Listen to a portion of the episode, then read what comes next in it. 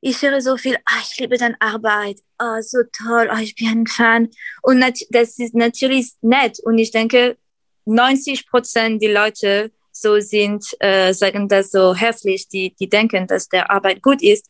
Aber natürlich, das ist auch für mich so, das ist wie du sagst zu jemandem, ich liebe dich äh, 20 Mal pro Tage und dann du, du bist, ja, okay, schon gehört, was noch, jetzt mich langweilig.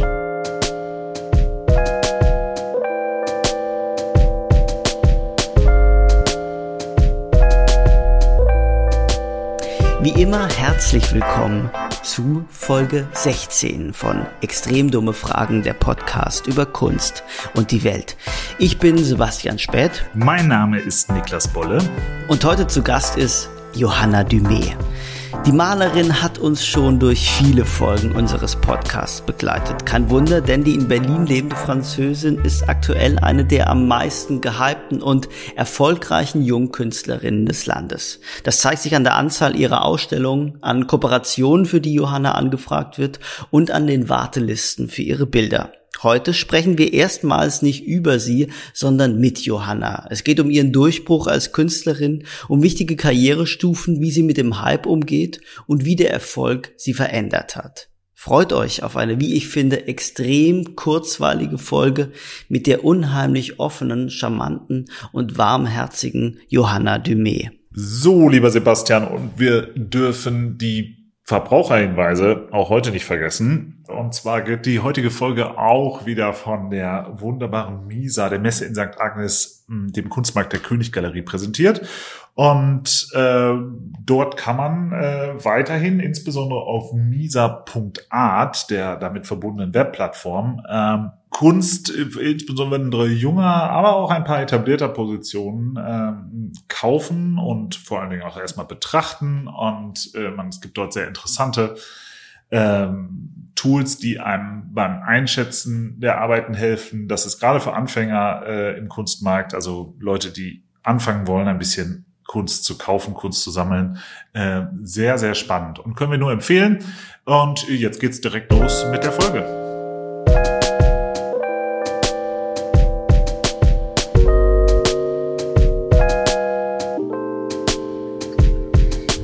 Wie geht's? Ja, ganz gut. Äh, echt ähm, müde. September Berlin Art Week ist jetzt so, so viel und mhm. ja, ich bin müde. Du hast ereignisreiche ja. Tage, ereignisreiche Tage äh, hinter dir, Johanna. Abendessen jeden Tag mit verschiedenen Galerien und immer Wein oder Champagner und dann du denkst, ah nee, heute ich trinke nicht, aber natürlich, dann kommt ein Glas Champagner für dich und du bist, ja, okay, dann nur ein Glas. Und, ja, ja so, so, ist das Leben als, als hottest Artist in Town, ha? Ja, aber was ich mag als Künstlerin einfach ist, in, in der Studio zu sein. Hm. Ähm, aber jetzt ist September viel passiert und ich muss auch so das Spiel spielen. Aber gibt es, gibt es eine, gibt es für dich eine Jahreszeit, die eine besonders gute Studiozeit ist? Also ist es vielleicht der Herbst, ist es der, man würde ja naturgemäß meinen können, dass der Winter eine besonders tolle Atelierzeit ist. Ich genieße echt jeden Tag in Atelier zu sein, macht nicht Frühling, Sommer. Also Sommer eigentlich, denn du bist also sonnig draußen. Vielleicht ich muss wie die anderen Leute draußen gehen und ein Bier trinken, aber naja, ich muss auch arbeiten. Äh, nee, ich bin einfach so glücklich da zu sein, macht nicht welche Saison oder Wetter oder ja. Und, und dann im Sommer sind wir viel in Dänemark, in unserem mhm. Studio in Dänemark und dort kann ich draußen arbeiten. Okay. Und das ist auch toll, äh, mit Öl draußen zu arbeiten. Du musst einfach immer schneller sein, weil es gibt Wind, es gibt Vogel, es gibt Sand, es gibt, ähm, es regnet manchmal. So, das ist eine andere Stimmung.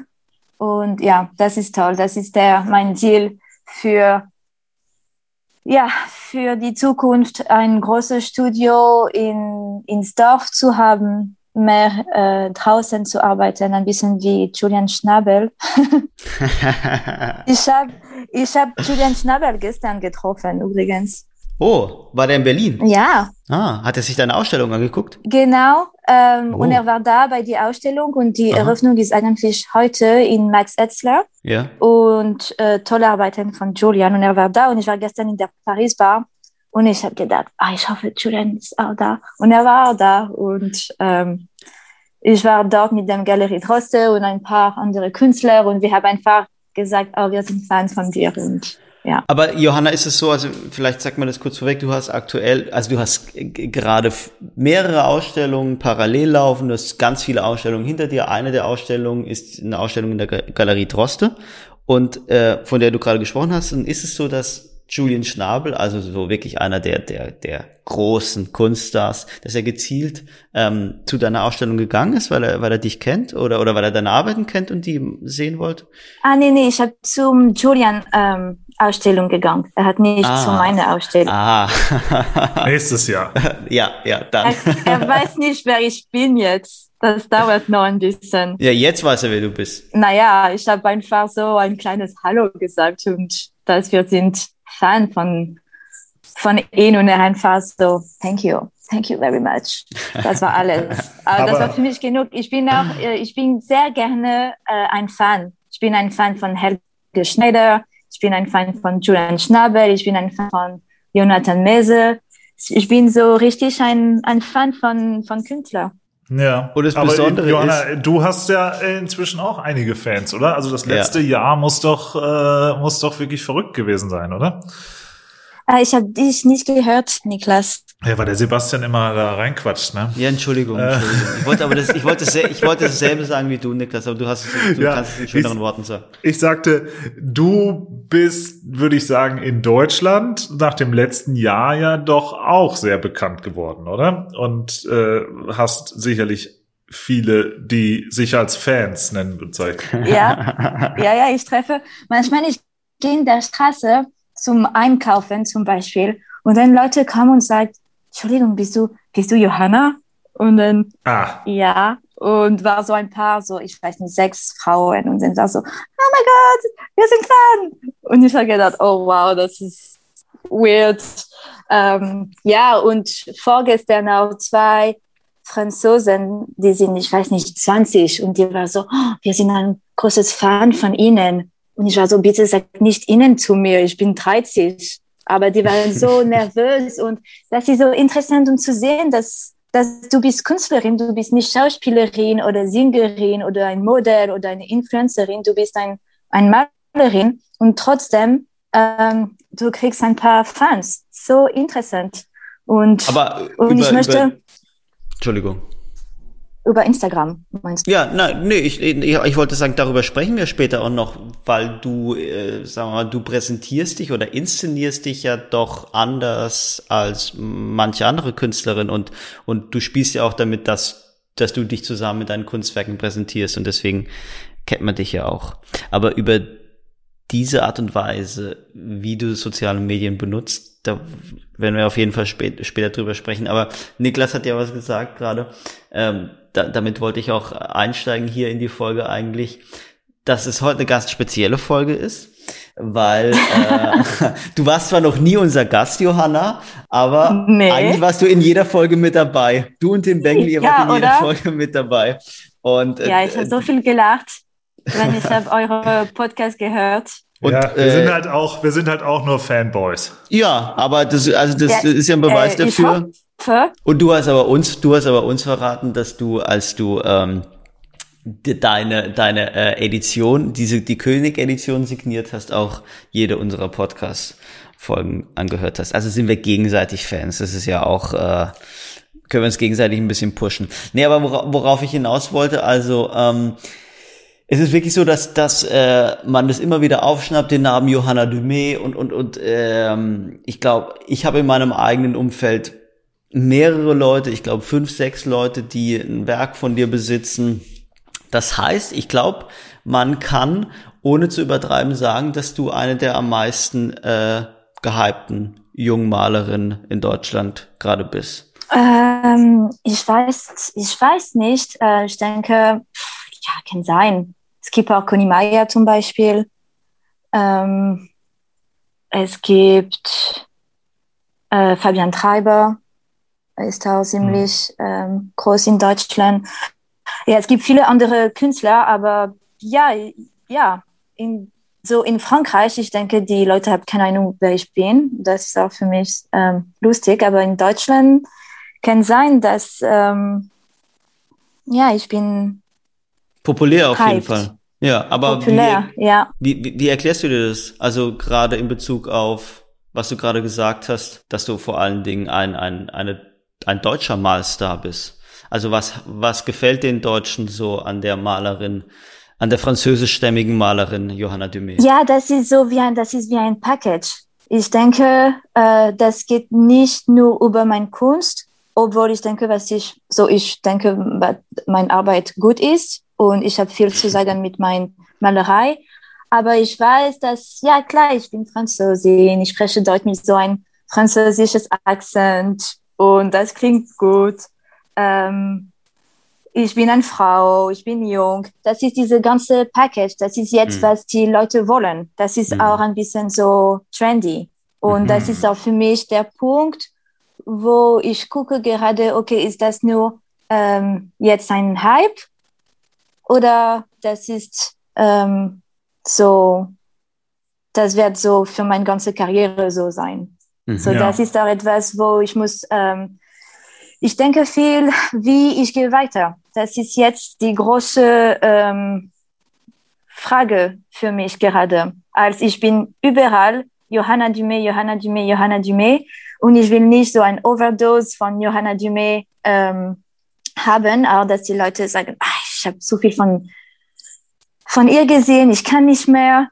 Ähm, ja, so, das ist jetzt, äh, ich bin bereit, so draußen von Deutschland zu, zu gehen mhm. mit meiner Arbeit. Mhm. Das ist mhm. für nächstes Jahr der, der Plan. Okay, und dich ein bisschen, äh, ein bisschen rar zu machen. Äh, über den, ja, bei den, bei den Deutschen. Ähm, ja, und einfach, weil ähm, ich habe jetzt äh, vier Ausstellungen. Ich habe eine Solo-Ausstellung in der Königgalerie im November. So, ich arbeite ähm, auf das gerade. Aber dann, ich habe ich hab einfach, ich hab einfach kein, keine Arbeit mehr. Und ich kann nicht hm. Ja für andere Ausstellungen jetzt sagen, weil ich brauche Zeit. Ich brauche Zeit in mein Studio, ohne Dinner, ohne Ausstellung, ohne Interviews, wo ich kann einfach selber fokussiert und produziert. Hast du festgestellt, dass sich deine Arbeit verändert hat, seit du so gefragt bist und dann auch unter größerem Druck als zuvor vielleicht arbeiten musst? Ja, jetzt ich bin ähm, unter Druck. Es ist neu. Mhm. Ähm, okay. Ich hatte keine Ahnung, wie. Ähm, ja, früher.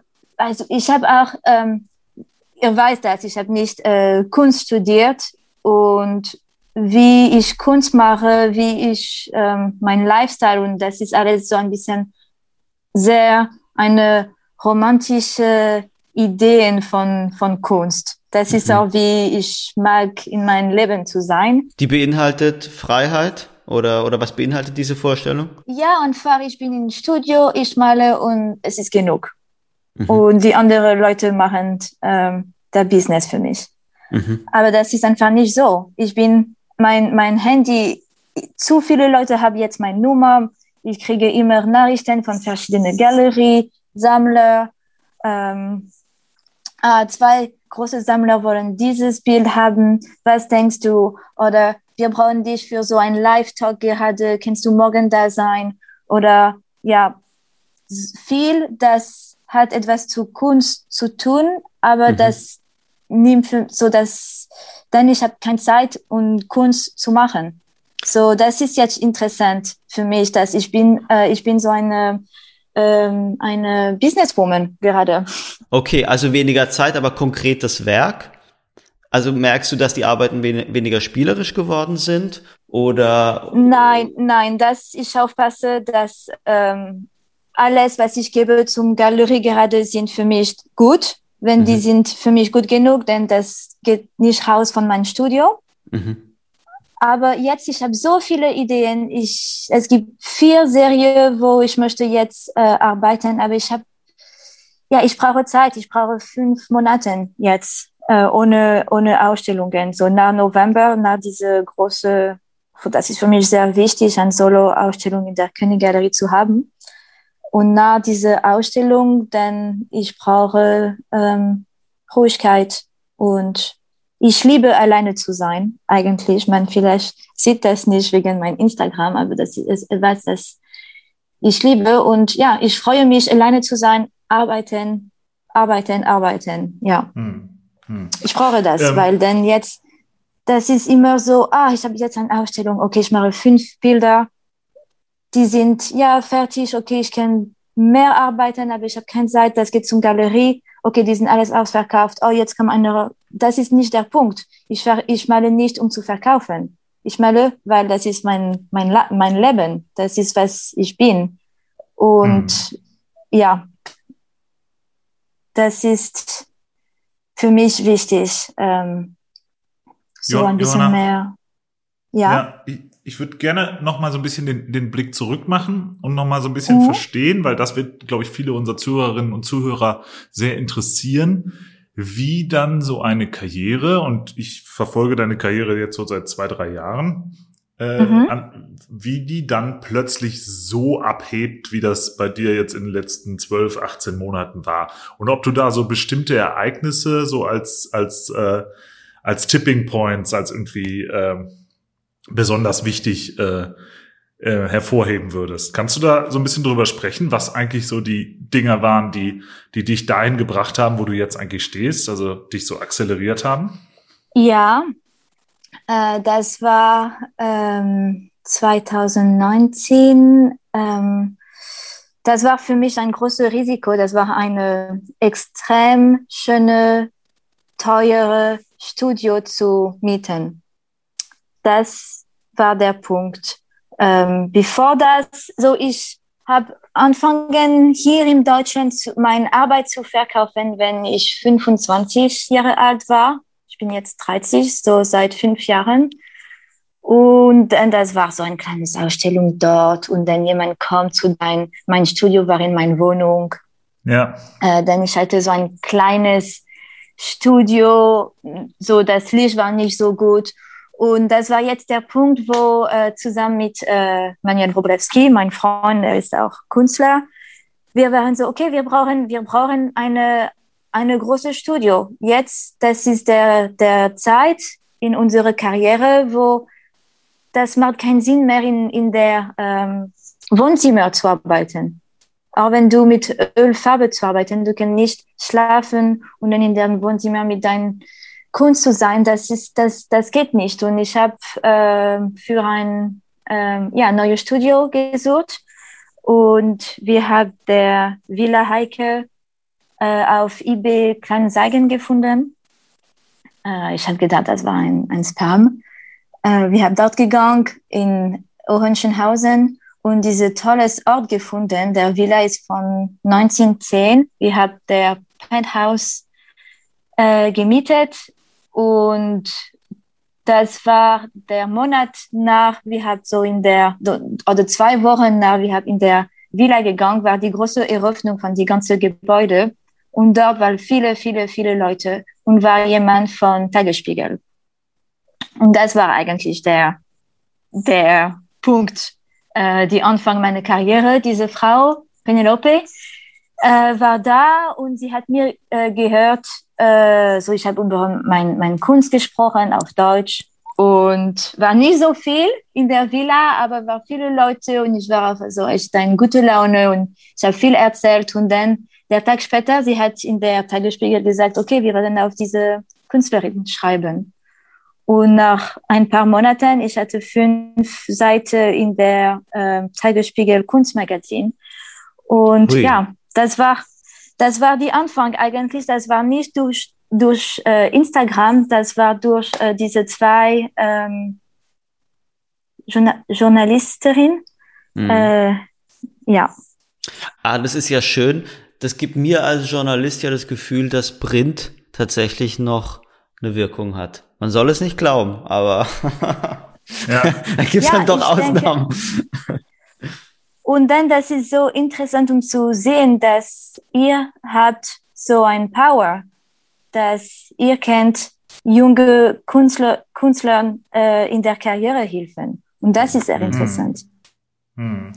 Und, und, dann, dann also nach diese nach diesem Tagesspiegel-Interview äh, äh, ja, hat ähm, eine Galerie mir kontaktiert, die Galerie Kewenig.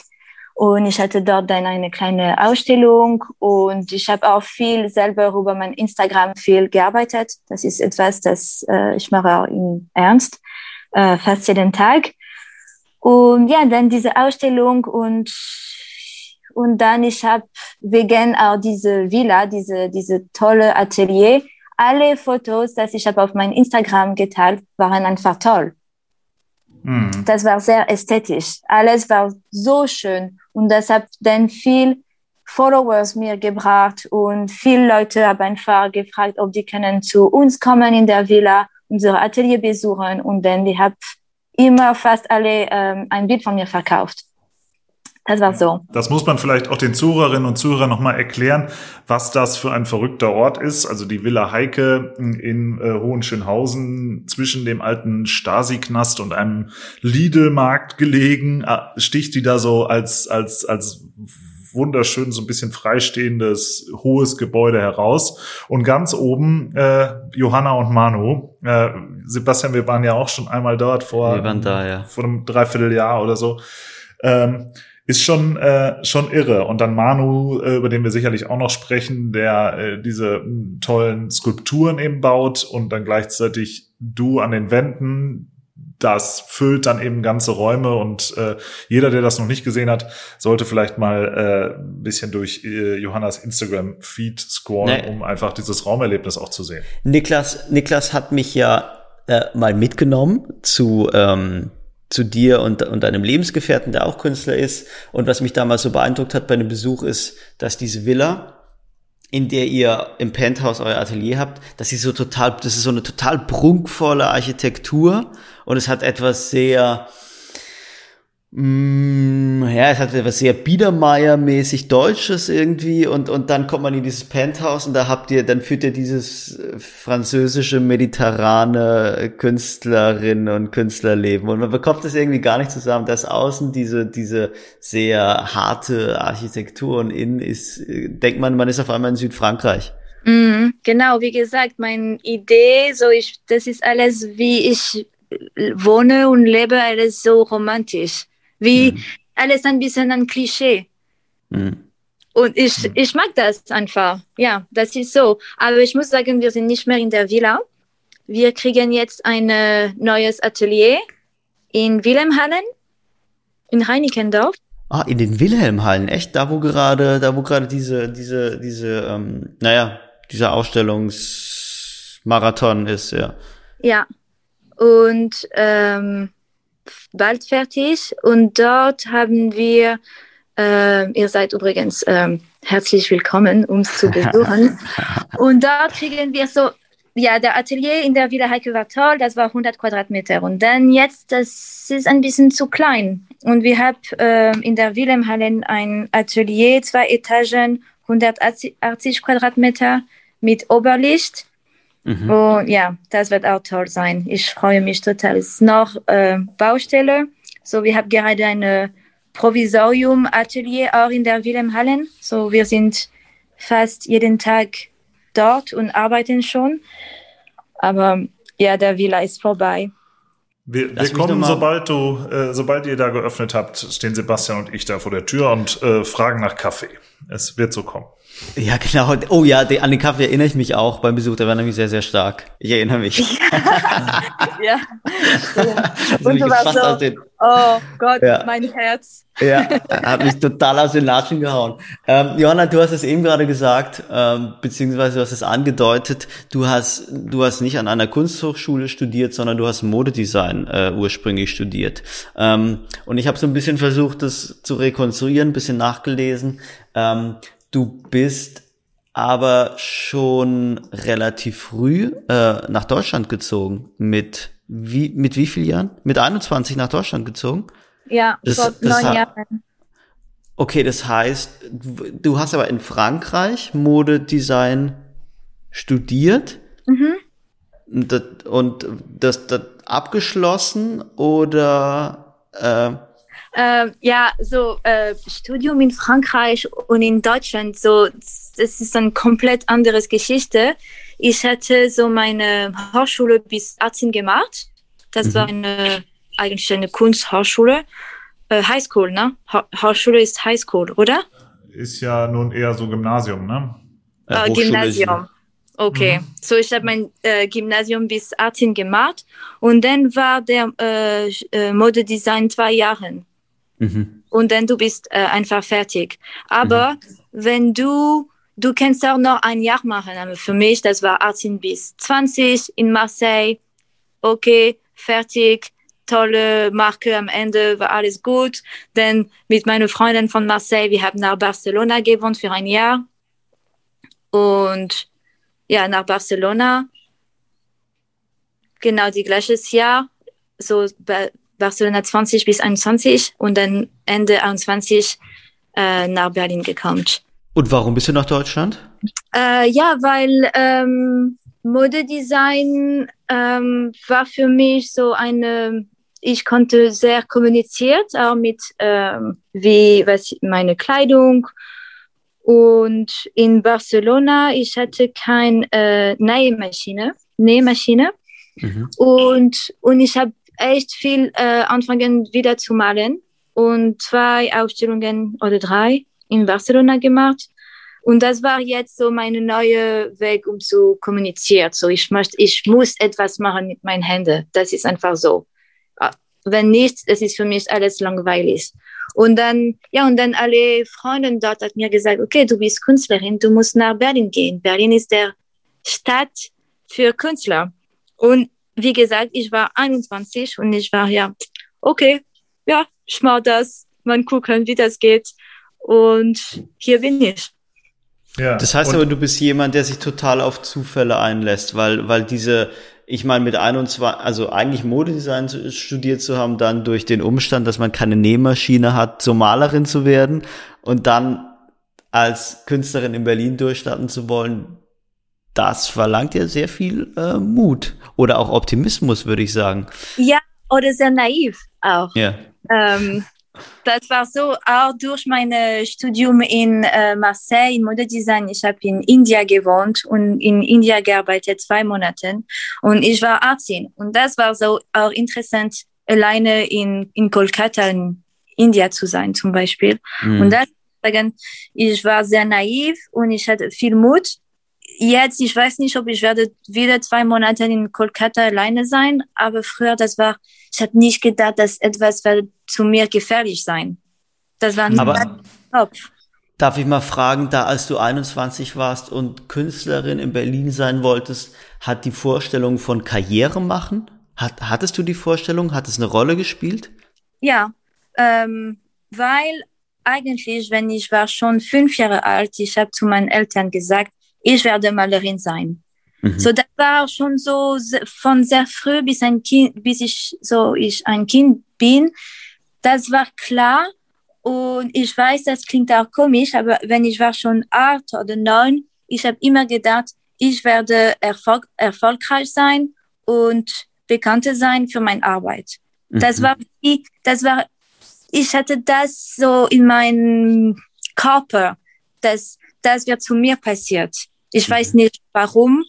Äh, und, und jetzt diese, ja, und jetzt das kommt zu mir und das ist wie, das ist keine Überraschung. Das war so, okay, ich war, ja, ich. Das war das, was du immer wolltest. Ja, ich war einfach, äh, ich freue mich total. Ich bin sehr stolz auf mein, äh, alles, was zu mir äh, passiert. Aber das war so immer, ja, okay, das, das war der Plan für mich. Mhm. Hm. Und wie, ähm, wie, wie schnell ging es am Anfang, also bis der Tagesspiegel dann kam und äh, über euer, eure, eure Villa berichtet hat und über deine Arbeiten? Äh, wie waren denn die Jahre davor? Ähm, hast du da viele Richtungen viele, versucht? Viele shitty Jobs, wie ja. allem. Äh, am Anfang, ich war Putzfrau in Berlin. Äh, ich hatte, ich hatte, ich hatte keine Wohnung, ich hatte kein Freunden, kein Geld, ich konnte äh, nicht Deutsch sprechen und dann ein, so jemand, ich, das ich habe getroffen, hat mir gesagt, ah, ich bin Putzfrau, du machst so viel Geld, äh, mach das. So, ich habe ein bisschen das gemacht, dann ich habe für Booking.com gearbeitet. Äh, denn ich war vier Jahre äh, Bäckerin und Köchin in einem Restaurant und das ist, wo äh, Manu und ich abgetroffen. Ich hatte auch äh, in der Volksbühne gespielt als Schauspielerin und vor jetzt zwei Jahren, ich bin nicht mehr äh, Malerin und Bäckerin, ich bin nur hm. äh, Malerin. Ja. ja, Wahnsinn. Gab es nach dem Tagesspiegel-Moment, äh, äh, gab es danach noch weitere Punkte in deiner Karriere, die äh, du so als, als äh, die wichtigsten äh, Meilensteine ähm, äh, benennen würdest? Ich muss sagen, der, der Punkt, der richtige, und das ist sehr wichtig, das zu sagen, der richtige Punkt in meiner Karriere war, dass ich habe dann jeden Tag im Studio arbeiten und das ist auch, was man, man sieht auch mich viel auf Instagram, aber der Punkt, um bereit zu sein, wenn eine Galerie kommt zu dir, ist zu produzieren. Und das mhm. ist äh, nach so, als wir hatten jetzt so in der Villa ein großes Atelier, von Montag bis Sonntag waren wir da und wir haben einfach jeden Tag arbeiten, um besser zu sein das war so. Und das ist, was ich jetzt mache. Das ist so wichtig, das zu sagen, dass ich arbeite, wir zusammen arbeiten auch so viel. Das ist nicht nur, ah, jetzt ich habe so zehn Bilder gemacht und ich gehe zum Abendessen und ich bin einfach auf mein Instagram und kommt Freundin und wir trinken Champagner in der Studio. Nee, das ist so, man muss so viel Disziplin haben, auch weil das ist nicht so ein neun bis fünf äh, Job. Absolut, absolut. Also ich glaube, jeder, der mal ein bisschen künstlerisch gearbeitet hat, kann das nach, kann das, äh, wird das auch nachvollziehen und weiß, dass es eben, dass es eben die äh, nach außen die Vermarktung gibt, aber dass der der Hauptanteil und die Vermarktung ist total notwendig im Kunstbetrieb, aber dass der Hauptanteil die Ernsthaftigkeit der Arbeit ist und die, per die Permanenz, mit der man die Arbeit verfolgt. Kannst du mal ein bisschen beschreiben? Du hast gerade gesagt, dass es so wichtig für dich war, äh, jeden Tag im Atelier arbeiten zu können. Wie hat sich deine Arbeit dadurch weiterentwickelt? Ähm, als ich arbeite äh, mit Öl und man denkt, ah, Öl nimmt so viel Zeit. Ich habe echt gelernt, schnell mit Öl zu arbeiten zum Beispiel.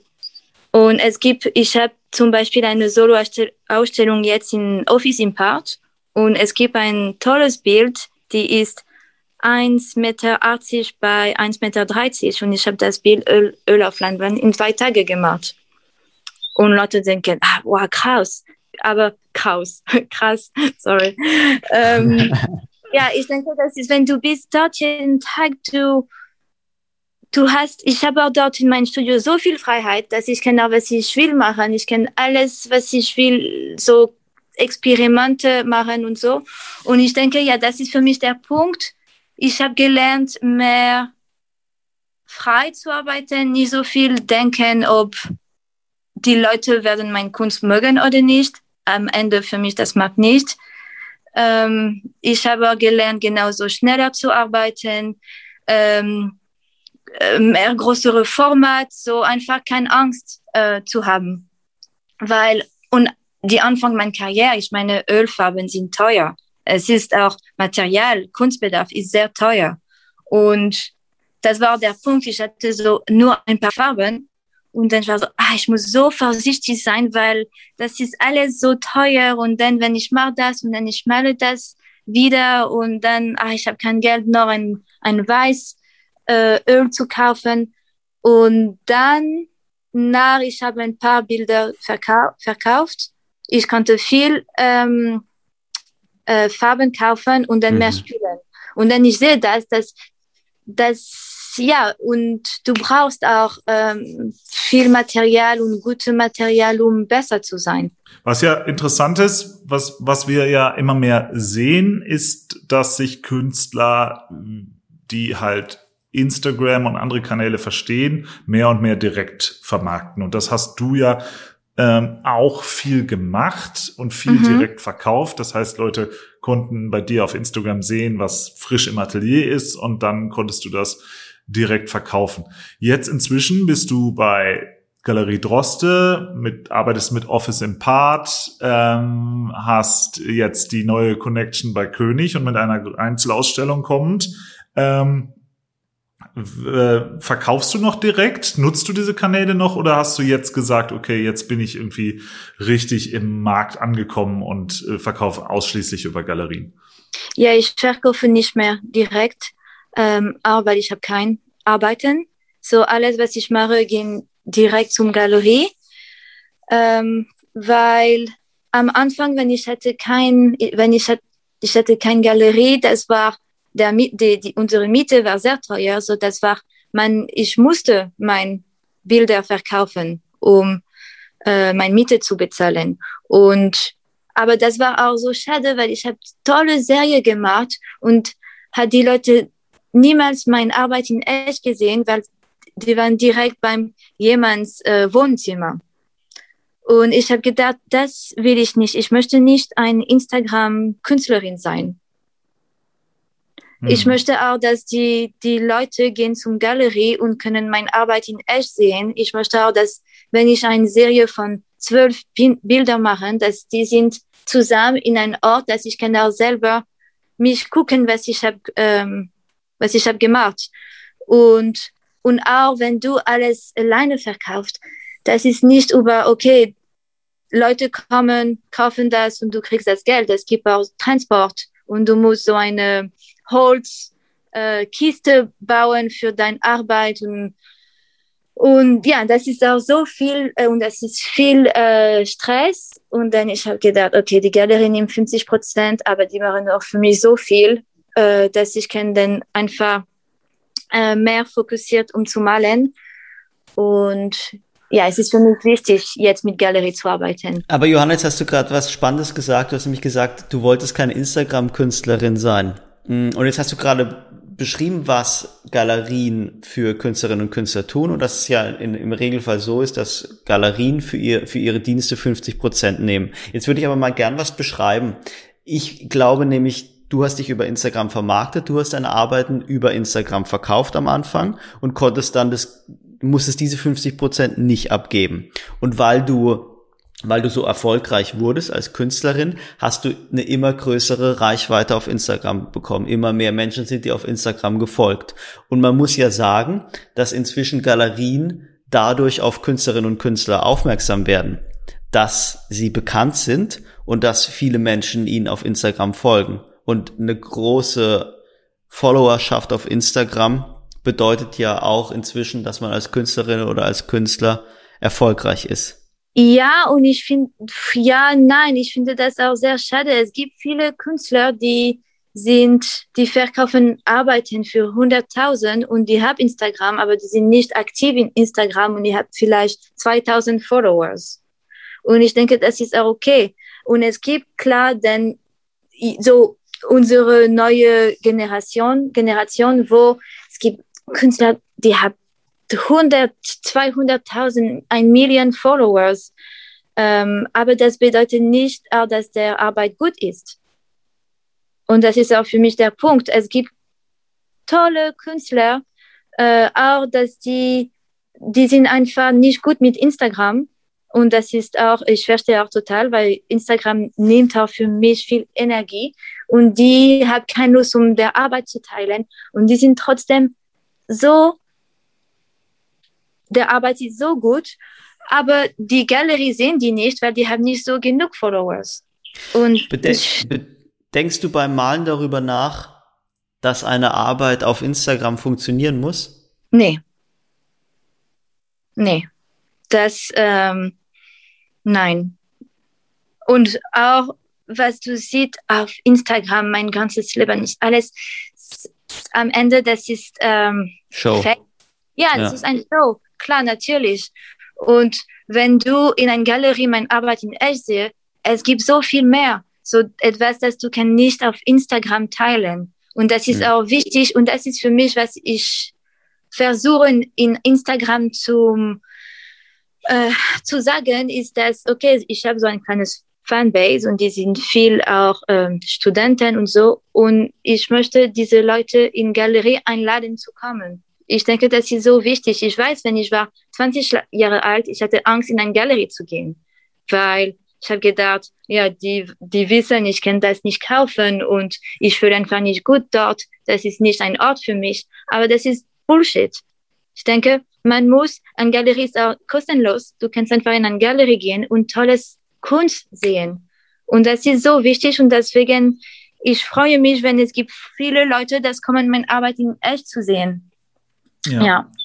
Und für, für diese Zielgruppe, der, also so deine Instagram-Followerschaft, da hast du ja auch mit der Königgalerie diesen berühmten äh, Print gemacht, den 24-Stunden-Drop, äh, mhm. über den wir auch nochmal reden müssen, weil der sicherlich auch nochmal zeigt, was in dem Bereich eigentlich so möglich ist. Aber äh, vielleicht bis, bis dahin mal äh, aus der anderen Perspektive eine kleine, kleine Geschichte, die mir auch gezeigt hat, wie, wie äh, wie gute Galeristen eben auch Künstler wie dich äh, entdecken und dann wirklich auch äh, auch draufspringen, weil ich kann mich dran erinnern, äh, wie äh, wie wir telefoniert haben, du und ich, und wie ich dann äh, wie, wie ich dann eigentlich mit Johann äh, König äh, zu dir kommen wollte. Und ich schrieb ihm so, ja, hier, schau dir mal diese, diese äh, verrückte Französin da an. Äh, und er wir waren irgendwie für Montag oder so verabredet und er war direkt am nächsten Tag bei dir und äh, und hat und und zack bumm und ab da konnte ich nur noch so zusehen wie wie äh, wie ihr so perfect Match wart und wie es dann zu diesem Print gekommen ist und jetzt irgendwie Ende des Jahres diese Ausstellung äh, das ist schon ähm, äh, schon toll, wie dann ähm, wie, wie Leute wie Johann eben auch erkennen, was eigentlich möglich ist. Aber äh, kannst du mal erzählen, wie die Genese dieses Prints, den ihr für 24 Stunden über die Königgalerie angeboten habt, äh, wie die eigentlich äh, zustande gekommen ist? Ja, eigentlich, wir haben über diese Edition schon vor einem Jahr äh, mit jemand von der Galerie, mit Christine, sie hat früher der Edition gemacht, schon gesprochen, so ohne dass ich habe mit äh, Johann König ähm, gesprochen. So, das war schon ein Plan. Cool. Und dann war, äh, ja, mein, die haben dann auch mir, so, mein Plan war, wir machen 24 Stunden, weil ich kriege so viele Nachrichten. Ich weiß, dass es gibt so viele Leute, das möchten ein Bild von mir kaufen. dass das macht auch Sinn, dass ähm, das ist so ein Open Edition, Edition für 24 Stunden und wenn es gibt 500 Leute oder mehr, die alle haben eine Chance, etwas zu, zu kaufen, weil ich hatte der Jahr früher auch ein Print gemacht und das war nur äh, mit dem äh, Weserhalle. Das war nur 35 Prints und die waren schon alles verkauft nach einer Stunde. Und dann ich habe gedacht, ah ja, schade, weil wenn du bist nicht auf Instagram auf diese Moment, dann ist es schon vorbei. Und ich mag auch das nicht, dass du, dass, wenn das geht so schnell und nicht über alles über Instagram und du musst dabei sein, wenn du nicht, wenn du bist nicht dabei, dann ist es schon vorbei. Das, das hat mich äh, genervt und deswegen wir haben äh, gekommen mit diese 24 Stunden ähm, ja Drop ähm, gemacht. Und kannst, und du, kannst du das Ergebnis erzählen, dieses 24-Stunden-Drops? Oder ist das geheim? Was meinst du? Äh, nee, die Zahl ist, glaube ich, nicht geheim. Aber also mich hat's aus den Socken gehauen, als ich gehört habe, wie viel ihr verkauft habt in den 24 Stunden. Es ist nicht ein Geheim. Ich denke, das ist auch gut zu sagen und das ist auch auf, auf jeden Print geschrieben, dass wir haben auf äh, wir haben 1318 Print in 24 Stunden äh, verkauft und ich kriege noch so viele Nachrichten für dieses Print. Ähm, das, und, aber das war für mich nicht so auch eine große äh, Überraschung, weil ich, das war mein Plan, 1000 zu verkaufen. Ich habe das nicht zu der Galerie gesagt, weil ich habe gedacht, oh scheiße, wenn wir verkaufen nur 300, dann äh, ist nicht so gut. Aber ich habe zu Manu gesagt, okay, 1000 ist mein Ziel. Und dann zu sehen, dass das war auch mehr als 1000 und dass der, diese Edition geht nach Australien, nach Asia, nach Amerika, durch die ganze Welt. Das ist für mich so, so interessant, um zu sehen, dass so viele Leute sind inter so interessiert von meiner Arbeit. Hm. Aber neben dem, neben der Bestätigung, neben der Bestätigung, die du als Künstlerin bekommst dadurch, also ich meine, dass, dass innerhalb von einem Tag da über tausend Leute Werk von dir zu, zugreifen und das wollen, ist es ja vor allen Dingen auch äh, die Menge Geld, die du dadurch verdient hast. Und das würde mich mal interessieren, was es für einen bedeutet, dass man eigentlich im Grunde genommen ähm, dann von, von, von einem Tag auf den anderen ähm, für deine Verhältnisse, ich meine, du, du bist, du kennst ja noch andere Zeiten, du hast gerade beschrieben, dass du als Putzfrau dich durchgeschlagen hast, dass du dich als Bäckerin durchgeschlagen hast. Ja, was macht es mit einem, wenn man dann von einem Tag auf den anderen durch diese Kunstaktion reich in Anführungszeichen wird? Ja, ich, ich denke, so, das Geld ist noch nicht auf meinem Konto. So, ich sehe noch das nicht auf meinem Konto. Ich bin so in meinem Kopf äh, ein bisschen reich, aber nicht noch äh, nicht jetzt, das kommt. Ähm, ja, das ist, das fasziniert mich, wie, wenn du eine gute Idee hast, wie easy das ist. Und ich, ich ja, das, die, der Kunstwelt ist einfach ein anderes Welt. Und mhm. ähm, ich komme in Frankreich aus, aus Dorf. Meine Eltern sind so, wir haben keine Nachbarn, wir haben Ziegen und Katzen und so. Und wenn ich, wenn ich erzähle alles auch zu meinen Eltern, dass, ja, wenn mein Vater sagt, jetzt weißt du, wie viele Jahre ich brauche, um 150.000 Euro zu, zu machen? Und ich weiß das. Und deswegen, ja, es ist viel auf 24 Stunden. Das ist auch ein bisschen unglaublich. Und dann, das ist auch für mich so abstrakt, weil dann du hast diese Nummer auf dein Konto aber wenn ich sehe das nicht so cash, ich verstehe auch nicht, wie viel das ist. Und der Plan eigentlich mit das Geld ist, ähm, ein Haus zu kaufen. Und dann du denkst, ja, das ist auch nicht genug, ein Haus zu kaufen. Man muss da so viel mehr arbeiten. Aber ja, das ist ähm, interessant, wie viel Geld mit Edition äh, du kannst machen und wie viel mhm. Geld du kannst auch mit Instagram machen. Aber Johanna, denkst du manchmal, sitzt du manchmal da und denkst dir dann, wow, in welcher Geschwindigkeit sich durch den künstlerischen Erfolg mein Leben verändert? Also du warst noch vor wenigen Monaten in diesem 100 Quadratmeter Atelier am, am Rande von Berlin. Jetzt bist du in, jetzt ziehst du in ein zweigeschossiges Atelier. Dann hast du gerade gesagt, ihr wollt, ihr, ihr wollt ein Haus kaufen. Ich glaube, du hast mir mal erzählt, dass es, dass es ein alter Bauernhof oder sowas ist. Also dann, dann habt ihr, ich weiß nicht, ob ihr eure Wohnung in Berlin verlasst oder nicht, aber das heißt, dein Leben verändert sich gerade so stark und es, das hat sowas von, mh, mm, ja, man, man, man wechselt halt von diesem Künstlerleben zu diesem er, er, erfolgreichen Künstlerinnenleben. Und wie, fühl, wie, wie fühlt sich das an?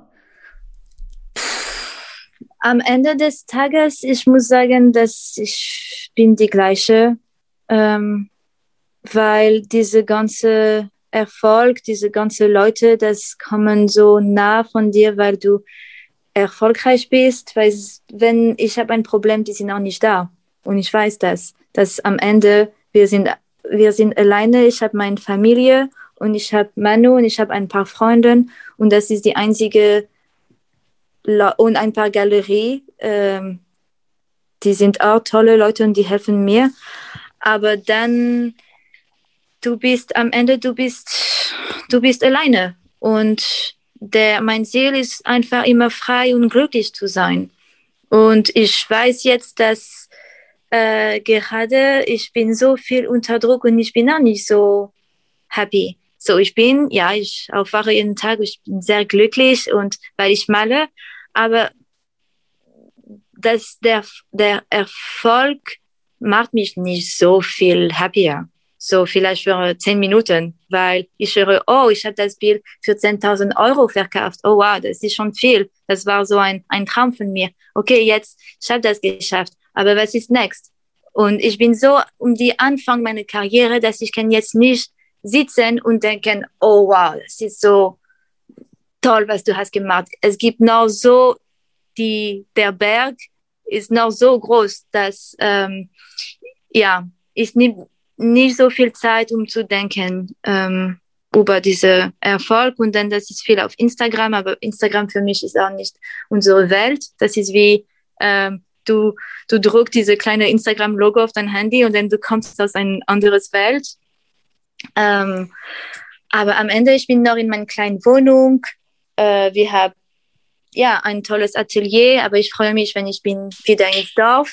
Und ja, das ist mein Ziel ins Leben, wieder in, in Dorf zu sein, ein großes Atelier zu haben, beim Meer, mit Tieren. Ich möchte ein Kamel haben, ich möchte so äh, Hiesel haben. Und ja, das ist für mich mein, was, das ist der, mein Ziel und deswegen ich habe jetzt so viel ist, ist für das, für meine Freiheit. Das klingt ein bisschen dramatisch. Nein, nein, nein, nein, nein, das klingt überhaupt nicht dramatisch. Ich bin, ich, nein, das klingt überhaupt nicht dramatisch. Ich habe einfach nur ganz andächtig gelauscht, weil das natürlich etwas ist, was ich ja auch sagen muss. Ich meine, ich habe ja auch Malerei, ich habe Malerei studiert, ich war ja auch Künstler und das ist natürlich eine Sache, von der, von der irgendwie jeder träumt, dass es passiert. Und das ist genau wie du geschrieben, äh, wie du es gerade beschrieben hast. Die Sache, mit der man dann Erfolg hat, die Arbeit, die ist oftmals leicht, aber der Weg dahin ist natürlich das Entscheidende. Und jeder versucht ja, den richtigen Weg, den für sich richtigen Weg zu finden. Ähm, deswegen habe ich jetzt einfach nur, ja, ich habe so über mein eigenes Leben. es ist, am Ende ja, geht es immer um Sebastian. Nein, überhaupt nicht. Ich äh, gönne dir, Johanna, ich gönne dir das total, weil ich auch zu denjenigen gehöre, die deine Arbeiten wirklich ganz toll finden. Ähm, aber nein, es fasziniert mich einfach, was, wie sich ein Leben durch Erfolg ändert. Das ist letztlich die Frage, die mich, die mich interessiert. Und der Kunstbetrieb da hätte ich fast das Mikrofon umgeschmissen vor lauter Aufregung. Der, der, der Kunstbetrieb ist ja, der Kunstbetrieb ist ja eine, insofern eine besondere Welt, weil da Kreative sind und Künstler und oftmals Menschen, denen finanzieller Erfolg gar nicht so wichtig ist und die auch eine Zeit lang ohne finanziellen Erfolg gelebt haben. Und dann kommt auf der anderen Seite das ganz große Geld und dann sind auf der anderen Seite noch Menschen, die einfach nur was von dem Klemmer und so äh, abhaben wollen. Und ich kann mir vorstellen, und ich meine, bekommt es ja, Niklas und ich haben das ja jetzt irgendwie am Rande auch schon so ein bisschen mitbekommen, dass hier an dir sehr viele Menschen zerren auch und dass ganz viele Menschen deine Nähe suchen. Und jeder, der jetzt so ein bisschen von sich sagt, er kennt sich mit Kunst aus, der sagt dann, ja, ich finde Johanna Dumet gut übrigens. Und ähm, ich stelle mir vor, dass es auch nicht immer schön ist, weil vielleicht möchtest du gar nicht, dass dich jeder gut findet nur weil du gerade gehypt bist. Ja, so, das ist auch ja ein gutes Point, äh, Punkt. Ich höre so viel, ah, ich liebe deine Arbeit, oh, so toll, oh, ich bin ein Fan. Und das ist natürlich nett. Und ich denke, 90 Prozent die Leute so sind, äh, sagen das so herzlich, die, die denken, dass der Arbeit gut ist. Aber natürlich, das ist auch für mich so, das ist wie du sagst zu jemandem, ich liebe dich äh, 20 Mal pro Tage und dann du, du bist ja, okay, schon gehört, was noch, jetzt mich langweilig. Ähm, und das ist klar definitiv interessant, wenn jemand kommt und ist ein bisschen, ah, ich bin nicht sicher. Und jetzt, und dann, das ist auch für mich interessant, wenn jemand mh, mm, fragt, so, ist nicht so 100 Prozent, ah, deine Arbeit ist gut aber am Ende, ich muss auch sagen, dass das macht einfach nichts. Das ist auch, was ist für mich wichtig, dass die Leute mögen oder mögen nicht, was ist jetzt für mich wichtig ist, dass ich bin selber zufrieden mit meiner Arbeit. Weil ich bin auch jetzt in der Punkt, wo äh, mein Bestsellers sind diese Tischszene, diese Stillleben. Alle ja. Leute, ein Stillleben von mir haben, es gibt eine Warteliste von, ich denke, 300 Leute das möchten so eine Tischszene von mir haben. Und ich habe gesagt, ich mache keine Tischszene mehr. Weil, ja, klar, ich kann 10, 20 mehr Tischszene malen, jede 10.000 Euro, die, die werden äh, direkt in der Minute verkauft sein.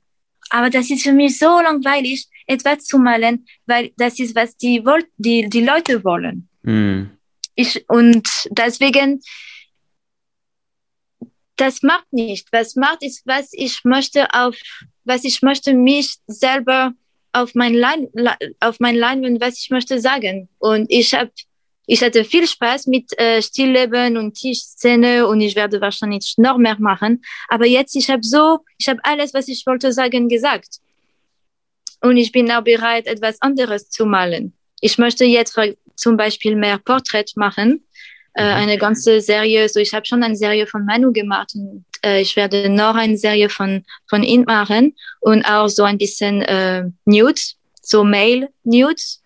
Ähm, auch weil es gibt so viele nackte Frauen immer und äh, ich möchte auch sagen, wie, wie schön ist der Körper äh, des Mannes, man sagt so.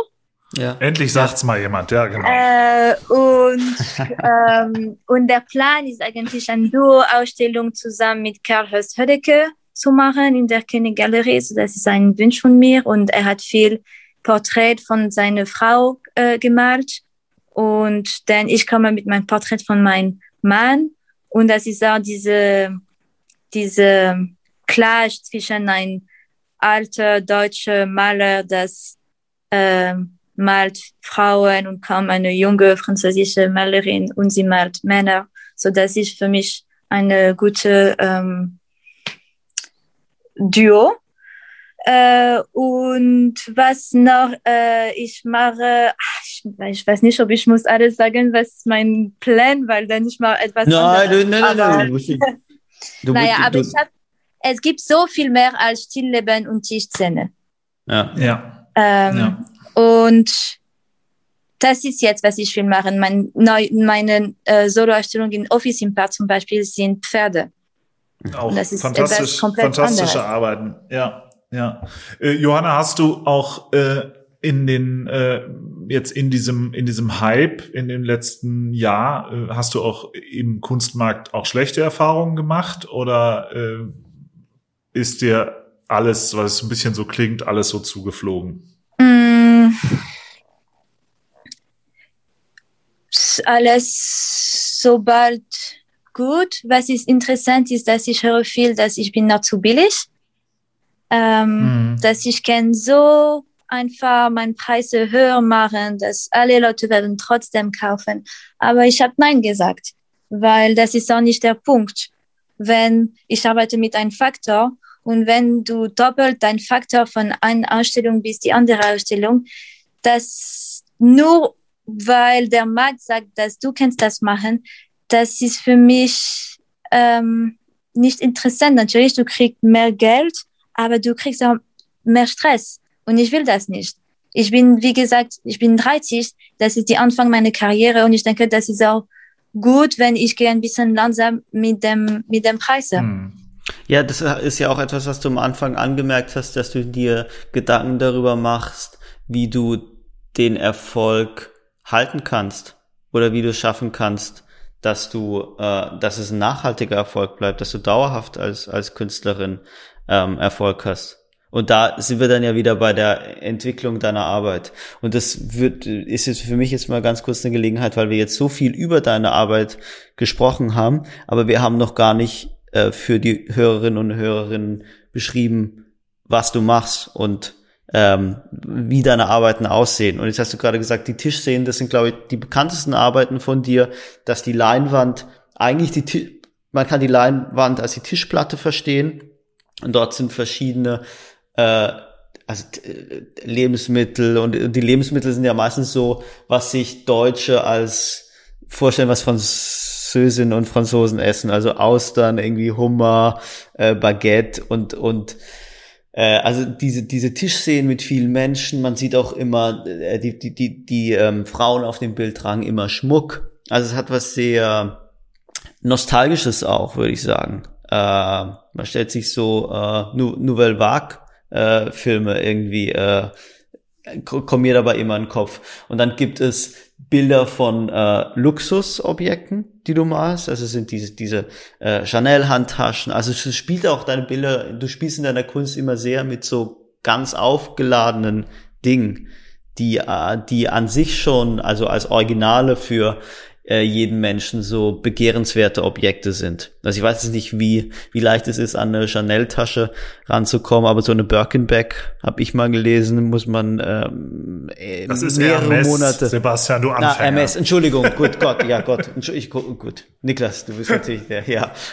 ja ich der, der schlechtes, ja, aber also da muss man wahrscheinlich länger, länger drauf warten als auf dem, auf dem Bild fast schon länger drauf warten als auf ein Bild von dir, Johanna.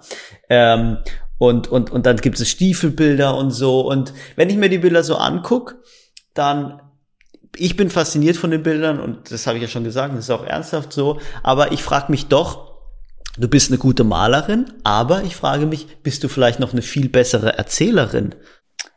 Definitiv, ich bin beide. Ja, genau. Die eine Geschichte und du bist Journalist, so du weißt das sehr gut. Wie wichtig ist, eine ja, ja. Geschichte zu erzählen. Ja. Das ist, ähm,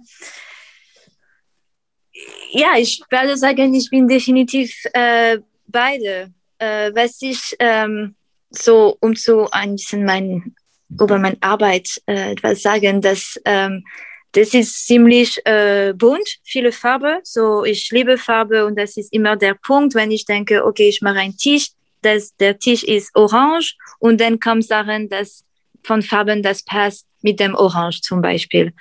Aber äh, warte mal, was wollte ich sagen? Ich habe jetzt ähm, über die Geschichte und die Erzählung. Genau und dass meine Arbeit sehr figurativ ist. So man versteht direkt, was ich möchte sagen. Oh, hier ist eine Tasche, hier sind ein Homer und so. Und das bedeutet, dass man braucht nicht die ganze Geschichte, um eine Arbeit zu verstehen. So du kannst direkt erkennen, was ich habe gemacht und einfach sagen, ah, ich mag das oder nicht. Aber wenn du magst auch meine Arbeit und du möchtest ein bisschen mehr recherchieren, es gibt eigentlich eine gute Geschichte dazu. Mhm. Aber was ich denke, ist gut ist, dass vielleicht ich kann sagen, ich bin so mein eine Populärmalerin, dass ich male für ähm, nicht für diese Elite elitär Leute, das ist nicht so mhm. intellektuell oder politikal oder trotzdem doch ein bisschen, aber alle von Kinder bis alt, alte Leute können meine Arbeit sehen und einfach verstehen. Und das ist auch mhm. für mich sehr wichtig, ein bisschen diese Kunst um zu demokratisiert. Äh, Kunst für alle, wie hat früher Joseph Beuys gesagt. Oder? Mhm. Joseph Beuys? Ja, das, jeder Mensch. Das weiß nur Sebastian, ja. Ja, so, sowas ähnlich, so ähnlich, das Zitat ist so ähnlich, ja. Niklas, du wolltest aber was fragen, oder? Ähm, ja, und zwar, ähm, habe ich mich äh, gefragt, also wir haben ja hier im Podcast äh, mit einigen Leuten schon gesprochen, die eigentlich aus anderen Bereichen in die Kunst gekommen sind. Ne? Und hier Freund des Hauses, Finn Kliman, Michael Stich und so weiter. Jeremy von Matt. Äh, Jeremy von Matt, obviously. Ähm, nur ähm, das, was man jetzt momentan auch beobachten kann, ist, dass eben andere Bereiche so ein bisschen in die Kunst greifen und sich gerade eben dann die, die großen äh, Stars, die eben auch verstehen, wie man, äh, wie man so sich auf allen Kanälen äh, präsentieren muss. Und dazu gehörst du ja so langsam rüberholen. Also man sieht, dass irgendwie äh, einige deutsche Künstler gerade irgendwie längere Verträge mit Porsche abgeschlossen haben. Es gibt irgendwie Remova und Louis Vuitton, die arbeiten mit Künstlern zusammen, äh, lassen sich da irgendwie die Sachen gestalten und so. Und das ist ja irgendwie auch eine sehr interessante Entwicklung, die ja solchen Leuten wie dir ganz neue Möglichkeiten erschafft.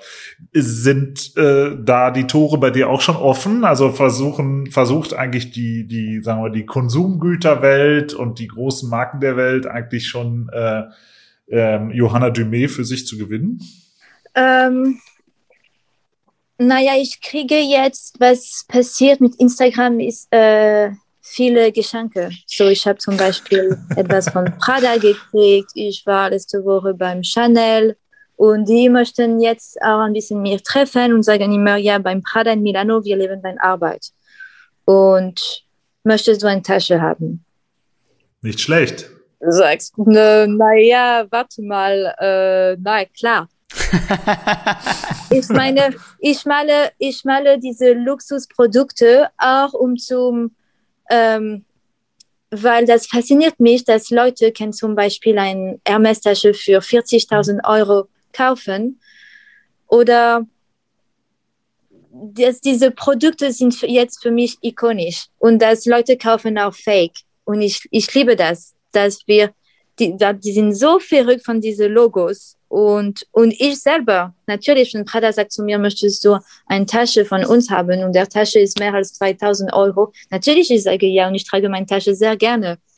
Ähm, und, aber das ist auch diese, diese Modefirma mit äh, Chanel oder Hermes oder Prada war auch was in der Modedesign schon, das war für mich, ich sehe die Mode und das ist vielleicht mehr so in Frankreich als in Deutschland. Aber diese Designer äh, sind für mich auch Künstler.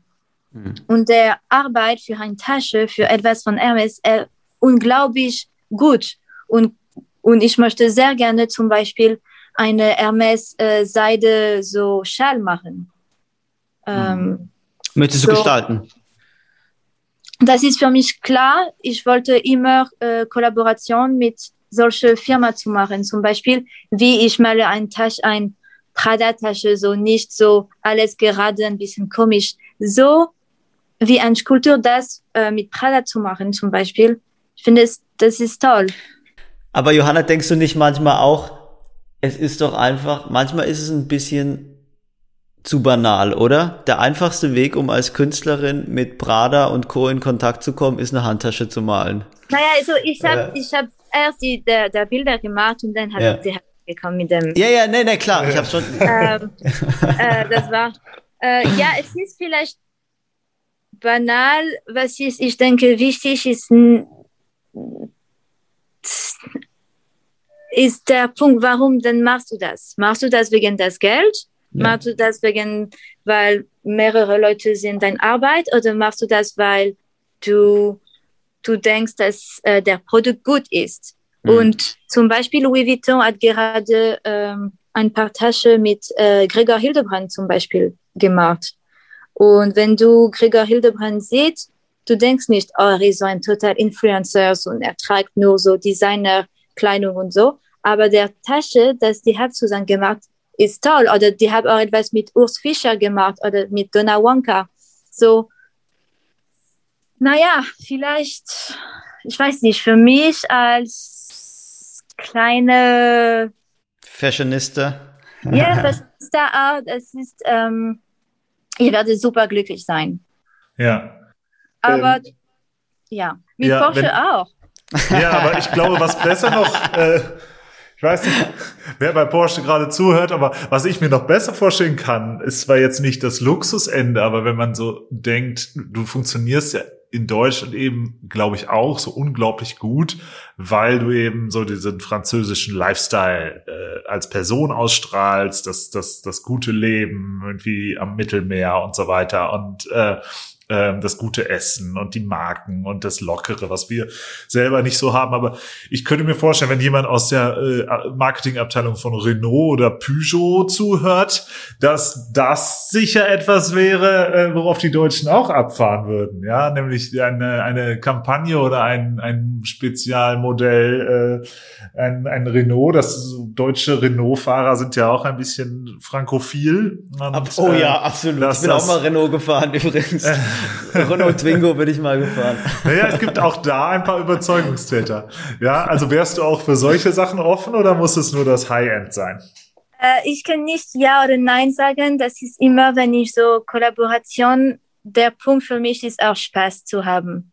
Und mhm. wenn, ähm, ja, wenn die präsentiert mich so, ah, wir machen ein Twingo zusammen, das klingt natürlich nicht so diese Luxus-Dinge, also vielleicht vielleicht es ist auch besser so. Und okay. ich bin total äh, open-minded für, ähm, ich hatte auch eine Kollaboration, um äh, etwas gefragt für ein Toilettenpapier zu machen.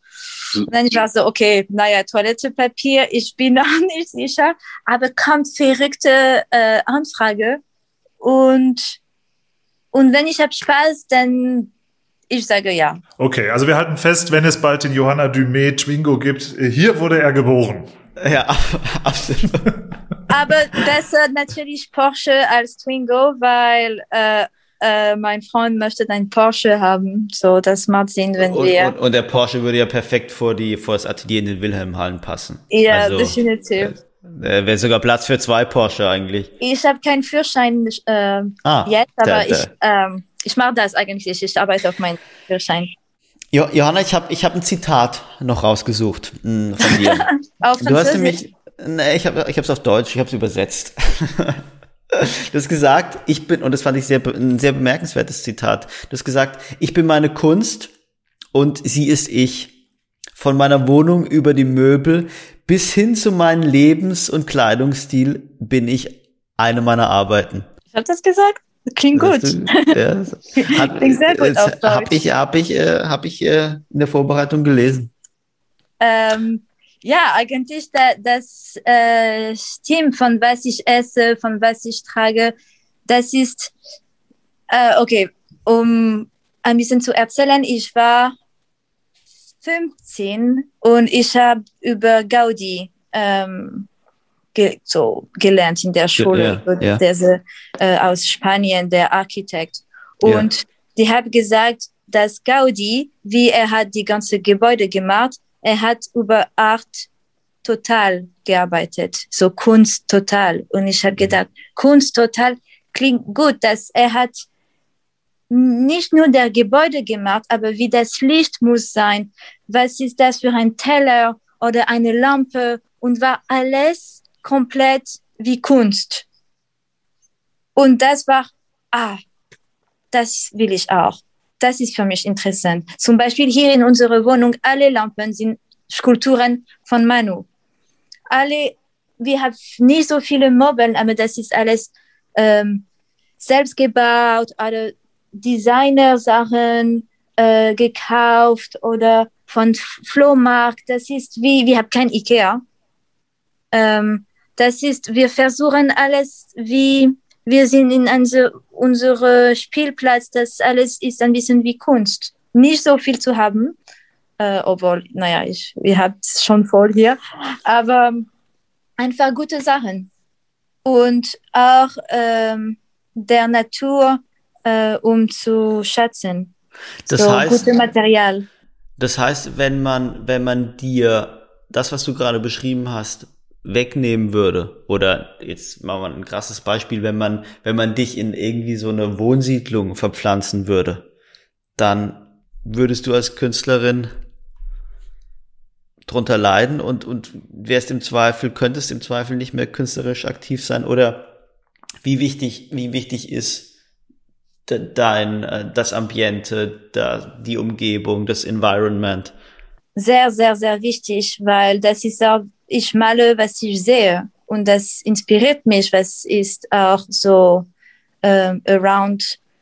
Ähm, ich, ich male der, der Stühle, das wir haben. Ich male alles, was äh, ich kaufe, meine kleinen Teller und Vasen, das sind auf meinen Bildern. Ich habe die. Und wenn ich bin in so eine neu, neutrum, neutrales äh, Ikea-Wohnung, äh, dann was male ich?